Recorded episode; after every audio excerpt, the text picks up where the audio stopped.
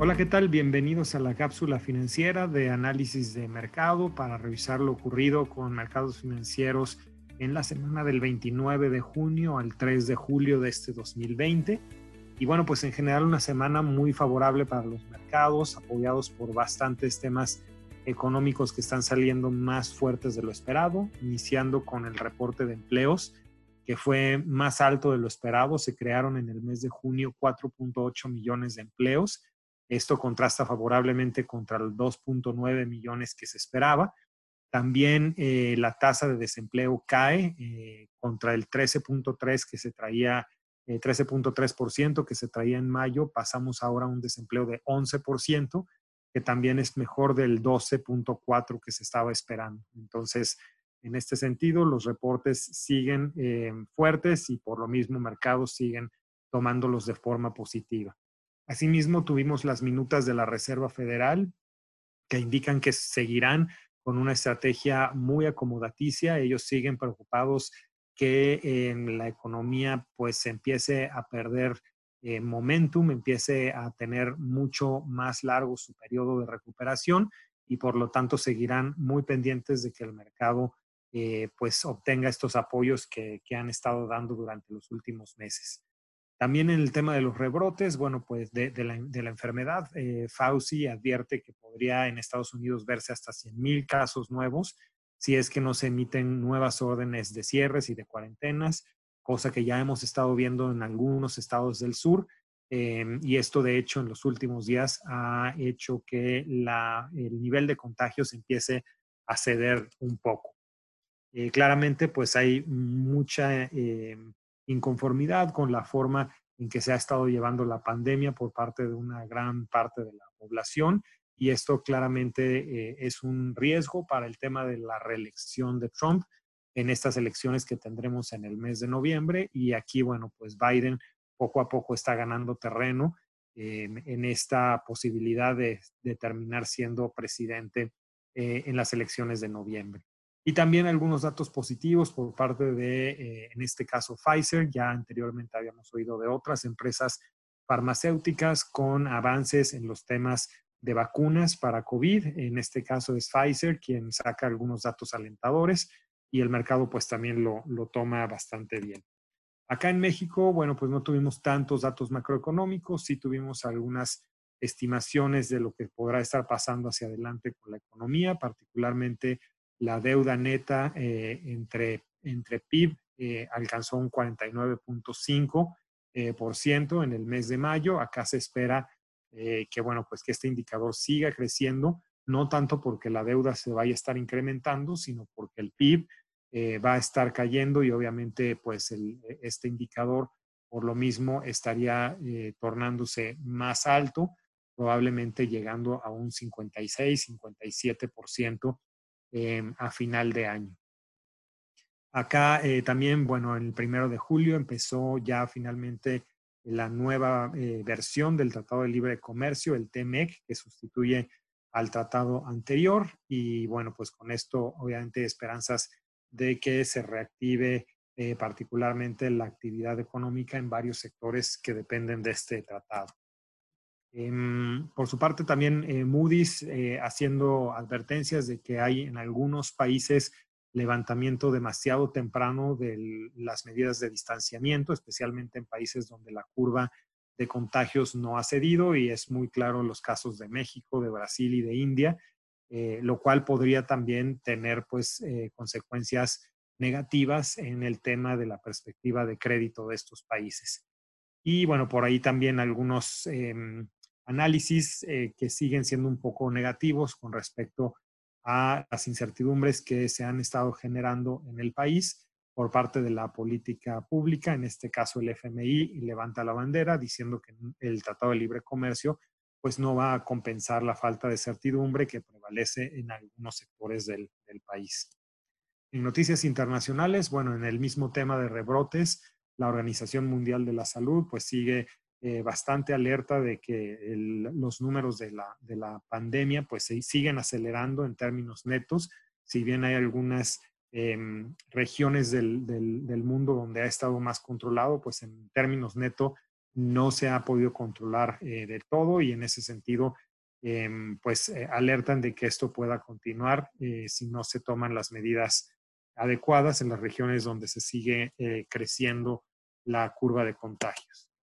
En temas económicos, China, pues de hecho muestra una fortaleza bastante fuerte también arriba de lo esperado. En las encuestas manufactureras de PMI salen eh, por arriba de 50 puntos. Eh,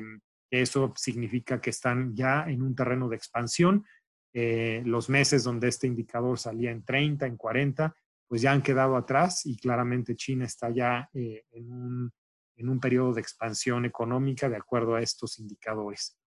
Y en Europa, bueno, pues allá se, se mandó una, una lista eh, de países en los cuales ellos consideran que se está llevando bien el control de la pandemia y que por lo tanto serían bienvenidos a ingresar a Europa, donde también eh, pareciera ser que el control de la pandemia está funcionando bastante bien.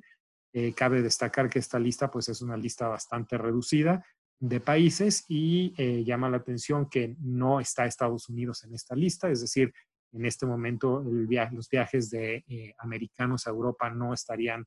eh, aceptados y tampoco prácticamente los de ningún país de Latinoamérica, con la excepción de Uruguay. Y con, en cuanto a mercados de capitales, bueno, lo que hablábamos, eh, una semana muy positiva, en el caso del S&P 500 subiendo 4% en la semana, eh, muy em, respaldado por los datos de empleo que ya comentamos, los datos también algunas expectativas de tener noticias de la vacuna eh, contra, contra COVID y bueno, con todo esto pues se hace un ambiente de más em, eh, positivo en cuanto a las expectativas de mercados. En México también tenemos un mercado alcista eh, con un 1.38% de incremento, con lo cual, bueno, pues el acumulado en el año todavía está en terreno negativo de doble dígito, menos 12.84. En la semana particularmente tuvimos algunas noticias favorables para algunas emisoras que habían estado con problemas em, pues importantes a partir de la pandemia. Es así que Alsea anuncia un acuerdo em, para suspender sus covenants con los eh, bancos eh, eh, de los cuales em, pues tiene, es un acreedor y en ese sentido pues se le da más facilidad de continuar con su negocio a Alsea en los siguientes meses. Televisa también con noticias favorables en cuanto a que pudo vender finalmente eh, el 50% que todavía tenía de Radiópolis, aunque por otro lado hay también eh, notas sobre algunas acciones legales en cuanto a temas de sobornos, eh, sobre todo que tienen que ver con el tema de transmisiones de partidos de FIFA. Entonces ahí ha, sido un poco blanco y negro la, la semana para esta emisora. Y también, obviamente, por ahí algunas emisoras afectadas ya eh, pidiendo eh, reestructura financiera a partir del Chapter 11 en Estados Unidos, particularmente Aeroméxico, em, que es una especie de concurso mercantil, equivalente al concurso mercantil mexicano, donde obviamente cesan eh, todas las obligaciones financieras con, con bancos y con tenedores de bonos para poder reestructurar su negocio y poder seguir en, marcha. También otra noticia importante fue Banco FAMSA, que también había hecho una solicitud de Chapter 11 en Estados Unidos, pero que después de eso, a partir de una revisión de la Comisión Nacional Bancaria y de Valores, se le revoca su licencia como banco al encontrar que hubo pues em, irregularidades en el manejo de algunos créditos con partes relacionadas eh, y con el tema de administración de riesgos y es así entonces que entra en periodo, en periodo ya de liquidación. Eh, obviamente aquí FOBAPRO entrará también a respaldar pues los montos de los ahorradores. Importante comentar que bueno pues obviamente eh, los depósitos bancarios pues siempre tienen ese riesgo al ser riesgo completamente de riesgo de la institución en donde se deposita, lo cual pues es muy diferente a la operativa que se lleva a cabo con inversiones en fondos de inversión, donde, como lo, hemos comentado, pues ahí eh, cuando entra una inversión a un fondo de inversión, eh, no entra a la institución que lo opera, sino eh, se distribuye o se diversifica entre los varios instrumentos que tiene en su interior el fondo de inversión. Entonces, ese es un tema también importante para recordar a los inversionistas el tema de riesgo de crédito, particularmente en bancos y cajas eh, de ahorro. Si, pasamos a la parte de Europa, también una semana positiva en el Eurostock 50 que sube 2.82%. Eh, también en general eh, un, mercado más, más cómodo con el tema de las, de las reaperturas. Si bien hay algunas regiones que están teniendo algo de rebrotes, pues la verdad es que lo han sabido manejar bastante bien y al momento pues continúan con una tendencia bastante positiva. Y finalmente Asia, que también es una región donde lo hemos comentado, particularmente en China, con esta sorpresa eh, de la parte de expansión económica en la que ya están entrando, pues termina la semana con un 3.44% de incremento en el caso del MSCI Asia.